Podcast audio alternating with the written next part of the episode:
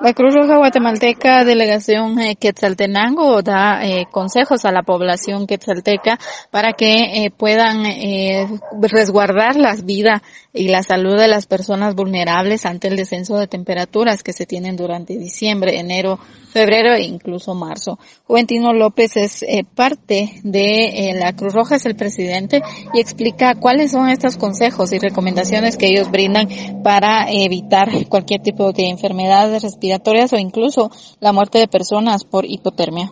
En la, las recomendaciones en los niños, vuelvo a la niñez otra vez y a los, a los de la tercera edad, que, de que no, que se protejan por ese cambio de, eh, climático que tenemos, más que todo en la época, ¿verdad? de que se cubran bien los, niños, los ancianos, para que no les dé más alguna enfermedad, neumonía, que lo, lo que más eh, afectado a nuestra población aquí en el occidente. ¿verdad? Tal vez en la costa sur no, pero aquí en Quetzaltenango sí está haciendo demasiado frío.